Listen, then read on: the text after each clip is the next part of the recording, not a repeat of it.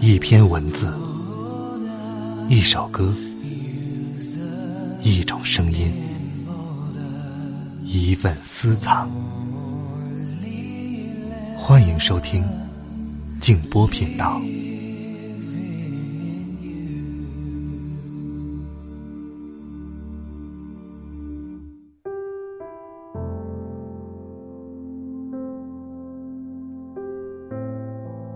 人生旅途中，大家都在忙着认识各种人，以为这是在丰富生命。可最有价值的遇见，是在某一瞬间，重遇了自己。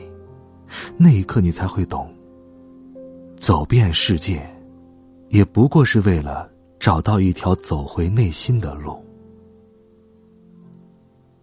晚上好，朋友们，我是静波，欢迎来到静波频道。刚才这段话出自作家苏岑。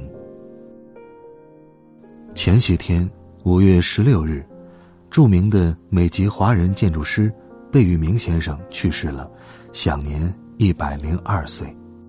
有很多人都在用各自的方式悼念他、怀念他。我看到马未都先生也写了一篇悼念他的文章，叫做《大师贝聿铭》。今天。我们就借着这篇文章，一起来怀念这位老人。如果你想听到我更多的节目，欢迎通过微信公众号搜索添加“静波频道”。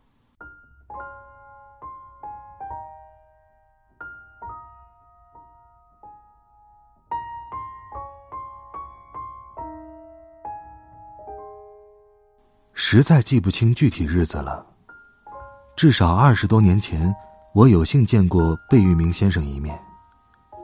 那是一个非常偶然的机会。贝聿铭先生有一位胞弟叫贝聿坤，夫人李唐，我们叫她贝太太。贝太太在北京居住，闲来无事就逛琉璃厂，忘了是谁介绍的，我们就认识了。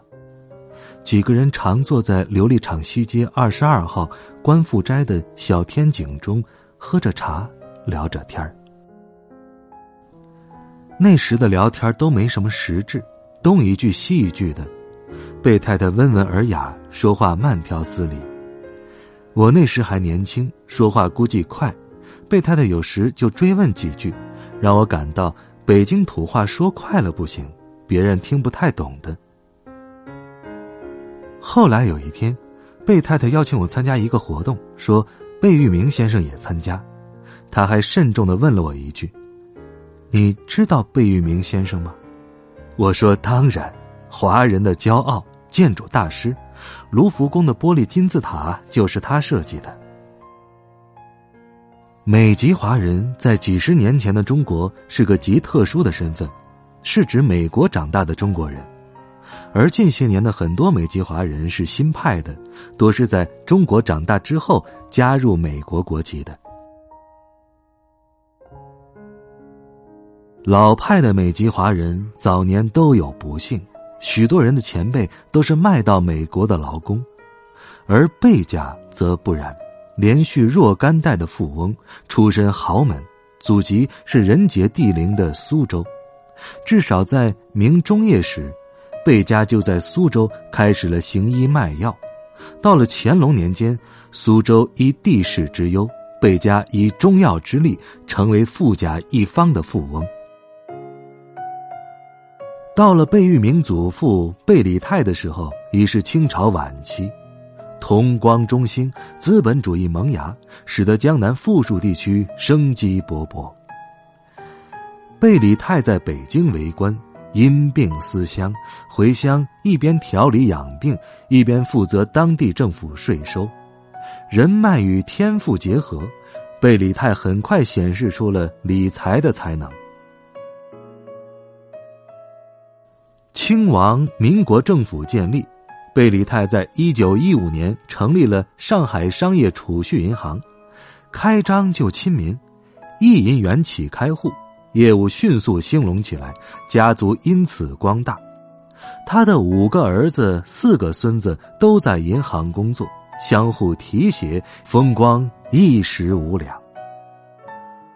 这些儿子中，后来最有名的。就是三子贝祖代，也就是贝聿铭的父亲。一九一四年，二十二岁的贝祖代就进入中国银行总行。一九一八年，派驻香港，组建中国银行香港分行。那时的年轻人真能干啊！二十几岁就荣膺如此重任，搁今天实在是不敢想象。贝聿铭从小就看着父亲忙于业务。呼风唤雨，从老家苏州去北京、上海、广州、香港，奔波于生意场上。尤其是上世纪二三十年代，上海、香港等地开始大肆建造高层建筑，这让贝聿铭先生十分感兴趣。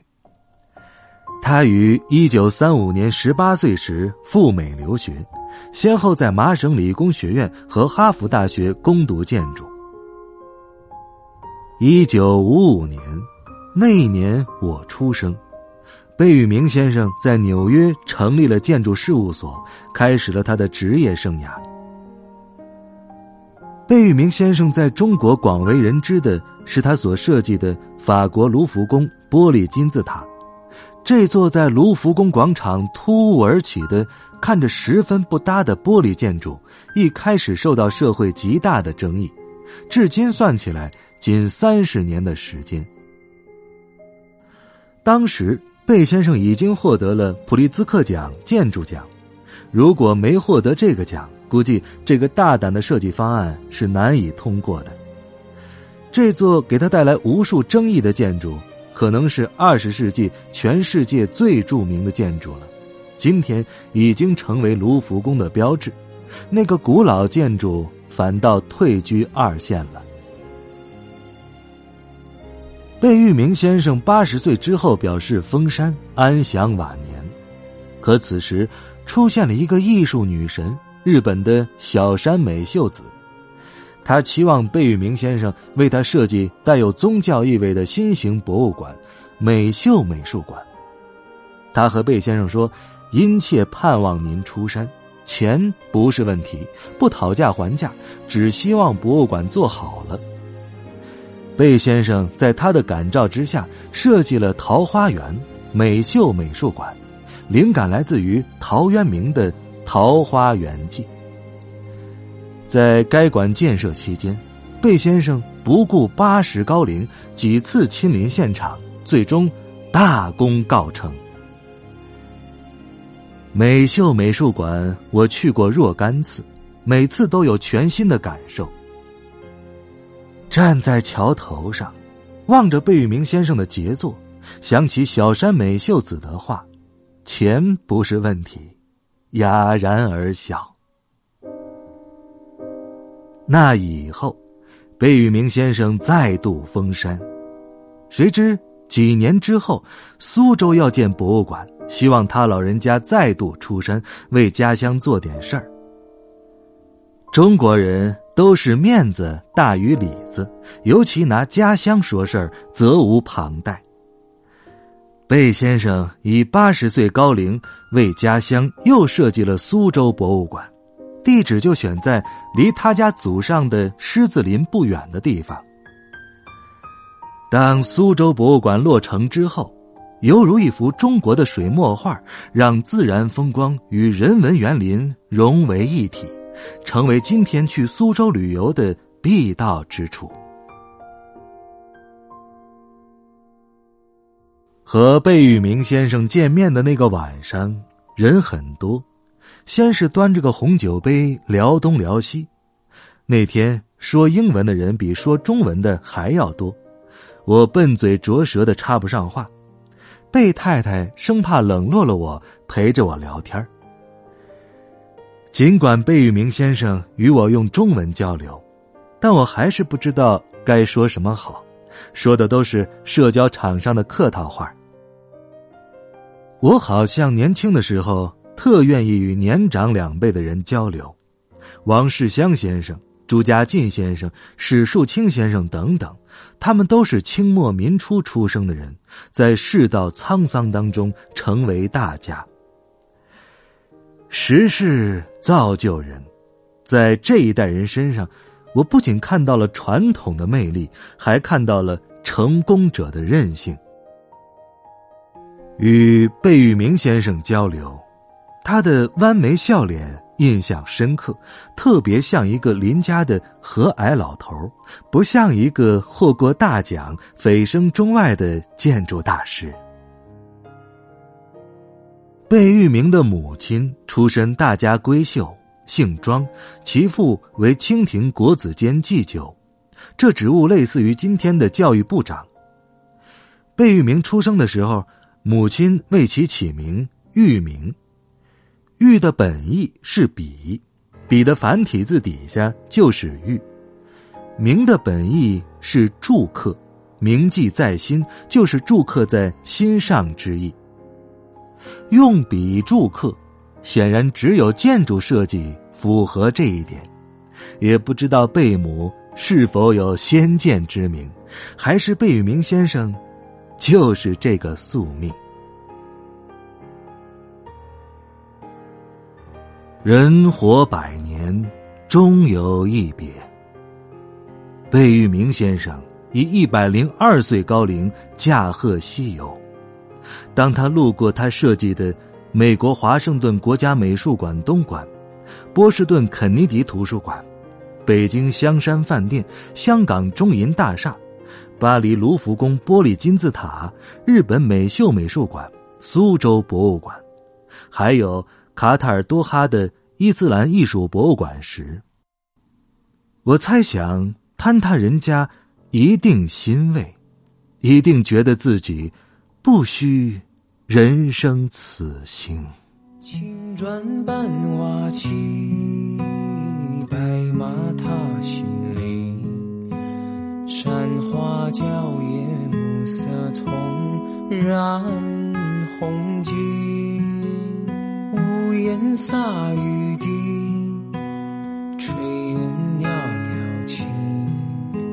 蹉跎辗转宛然的你在哪里？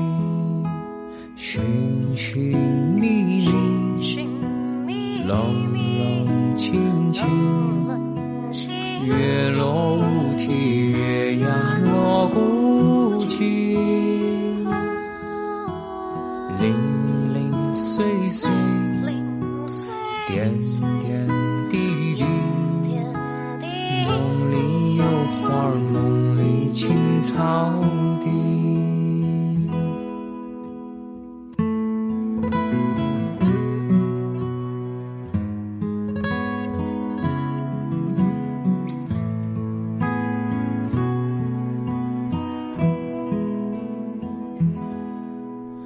长发映涟漪，百步斩世纪。河童撑杆摆长舟，渡孤西。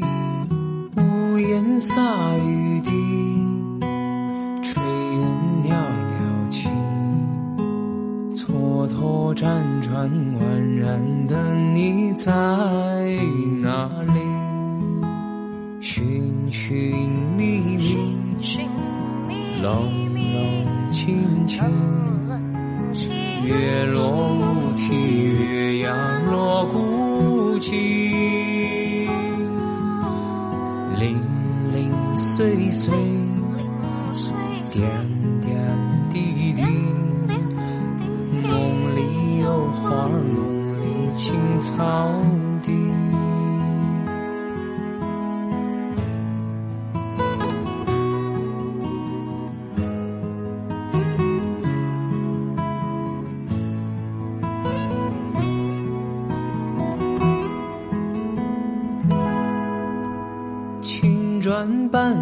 瓦漆，白马踏新泥。山花娇艳，暮色葱染红巾。屋檐洒雨滴，炊烟袅袅起。蹉跎辗转，宛然的你在？